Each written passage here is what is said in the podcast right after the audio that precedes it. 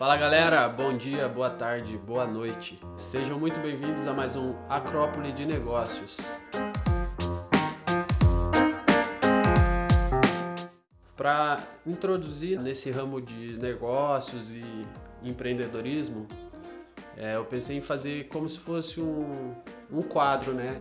Então, eu vou sempre estar falando de algum modelo de negócio. Então, hoje eu vou falar sobre startup, porém, a minha ideia é depois vir falando sobre modelo de negócio no relacionado a varejo, franquia, B2B, que seria business to business, são, por exemplo, um software que você vende da sua empresa para outras empresas usarem, né? Muito usado em sistema de loja, entre outros.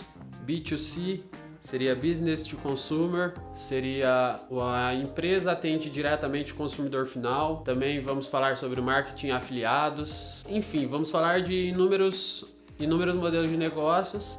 E hoje vamos começar com a startup. Bom, vamos lá. Primeiramente, o que, que é uma startup? Startup nada mais é do que uma empresa comum, como qualquer outra, porém a, a diferença, no caso a, a exclusividade dela, é que ela é uma empresa focada em crescimento rápido, é escala. Uma startup ela consegue atender uma demanda muito maior com praticamente a mesma estrutura, sem, é, sem inchar muito sua estrutura.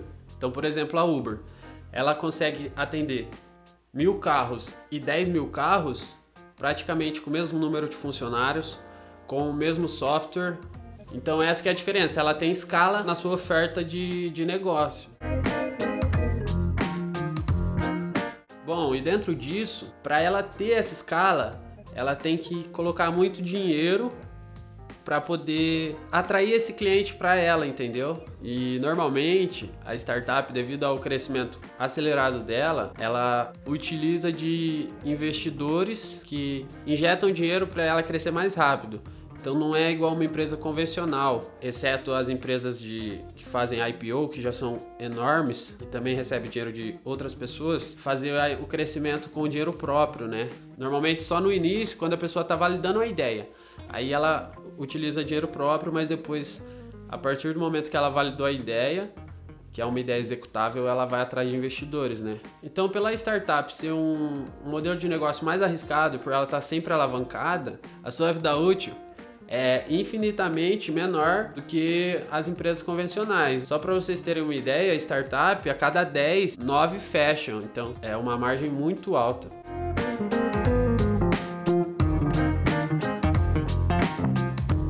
Só falando alguns exemplos de startup, com certeza você abrir seu celular agora, você vai ter pelo menos umas 10 empresas que se originaram como startup e hoje já são empresas grandes e consolidadas no mercado. Então você pega Facebook, Google, Instagram, Uber, iFood, 99, Easy Taxi, são todos modelos de startups, só para vocês terem uma noção da magnitude que elas causaram, né? Que elas causam no, no dia a dia.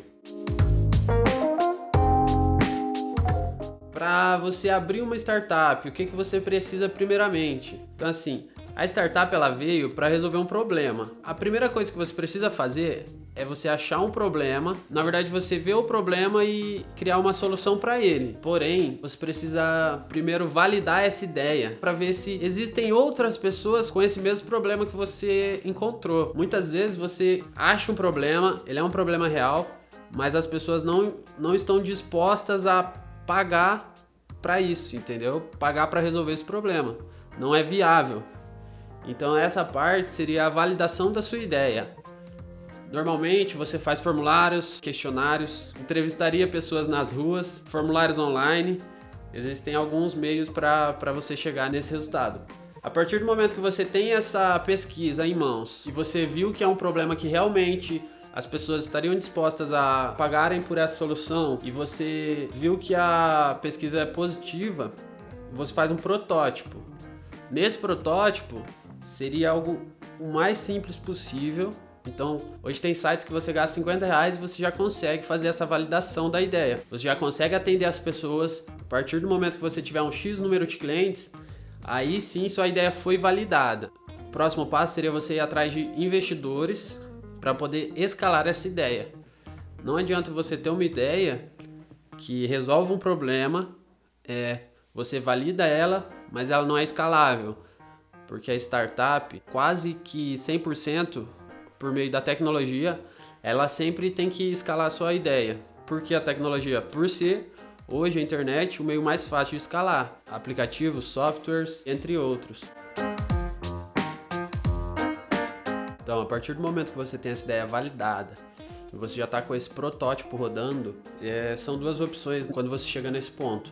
Ou você começa a expandir seu negócio com seu dinheiro próprio, isso que se dá o nome de bootstrap, que é basicamente você crescer, pelo menos no começo, com seu próprio dinheiro. É, ou você vai atrás de um investidor. Dentre esses investidores, tem algumas etapas. É, dependendo do tamanho da sua startup, ela se encaixa em um tipo de investidor que ele vai investir por etapa. Cada investidor investe um valor que vai aumentando conforme for passando.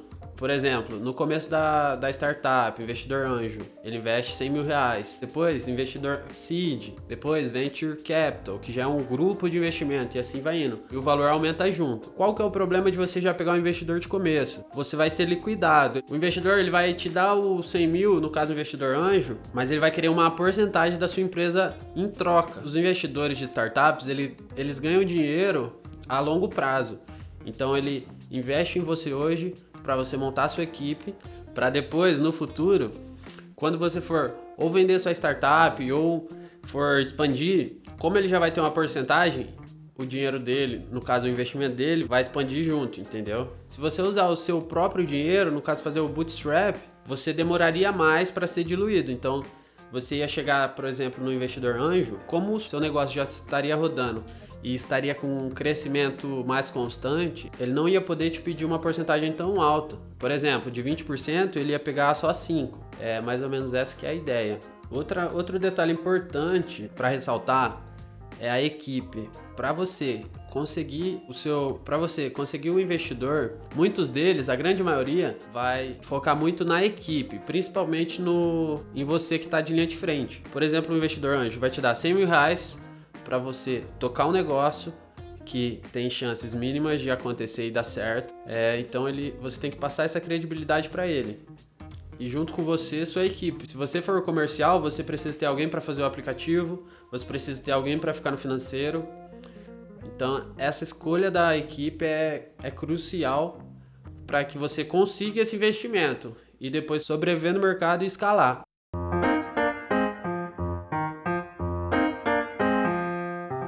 Depois que você validou sua ideia, o que acontece muitas vezes é que você vai chegar num ponto e a partir do momento que você começa realmente entrar no mercado, você vai ter que mudar seu modelo de negócio ou você vai ter que mudar sua, seu público-alvo.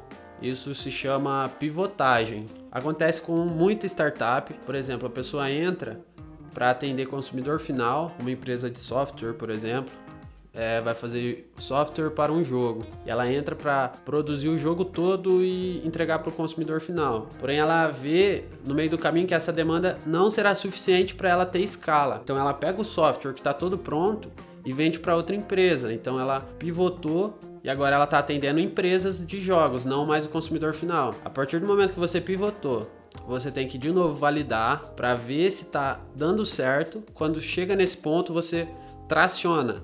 Essa parte de tracionar é a parte que você viu que deu certo e começa a escalar. Que seria essa parte que você tem que colocar o dinheiro para conseguir atender a maior demanda possível.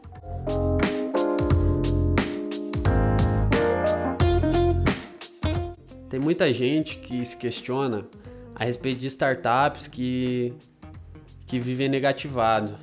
Por exemplo, Nubank, iFood, Uber, então o que acontece? A empresa está negativada, ela abre outra rodada de investimento e pega o dinheiro, investe de novo e, e ela nunca chega no break-even, né? Que seria seu ponto zero. O tanto de dinheiro que ela gerou para o tanto de dinheiro que ela gastou. Então ela sempre está com caixa negativo. Que eles falam que é queima de caixa, né? Isso acontece porque essas empresas têm um custo de aquisição por cliente, chama CAC. Ela sabe quanto que ela vai gastar para trazer um cliente e ele se fidelizar na empresa deles. Então eles sabem quantos que eles podem gastar, no caso iFood, por exemplo, em forma de cupom de desconto, porque eles sabem que esse cliente, por exemplo, dando 10 reais de desconto, sabe que esse cliente vai comprar no iFood por 3, 4 anos. Então, eles têm esses dois indicadores, que seria o CAC e o LTV. O LTV é o Lifetime Value, que seria quanto tempo o cliente compra com eles. Então, com esses dois indicadores, então compensa para eles eles queimarem esse dinheiro entregando esses tipos de cupons e atrativos para o cliente se fidelizar até eles. Por exemplo, o iFood te dá um cupom de 50 reais. Porém, com esses 50 reais, ele sabe que você vai comprar com eles todo mês X reais durante tantos anos. Então, para eles compensa, em vez deles pegarem esse caixa, é, segurar para chegar no break-even e, por exemplo, fazer um IPO e distribuir dividendos, compensa para eles pegar esse dinheiro e investir nos clientes novos. É mais ou menos essa que é a ideia. A Nubank faz a mesma coisa. A Nubank não cobra tarifa nenhuma, é, então ela praticamente perde dinheiro. Quando ela tiver essa carteira de cliente suficiente, aí ou ela começa a cobrar uma tarifa mínima de cartão, ou ela vai ter bilhões de reais em custódia no formato de poupança ou qualquer que seja.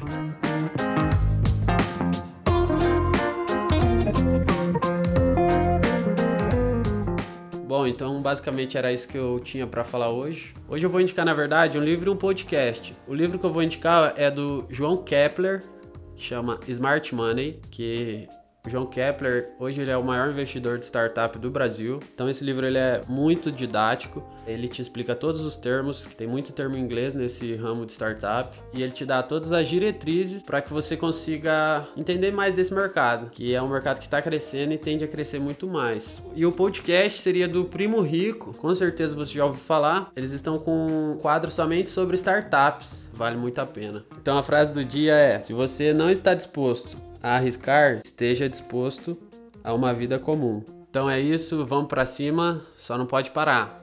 Até a próxima.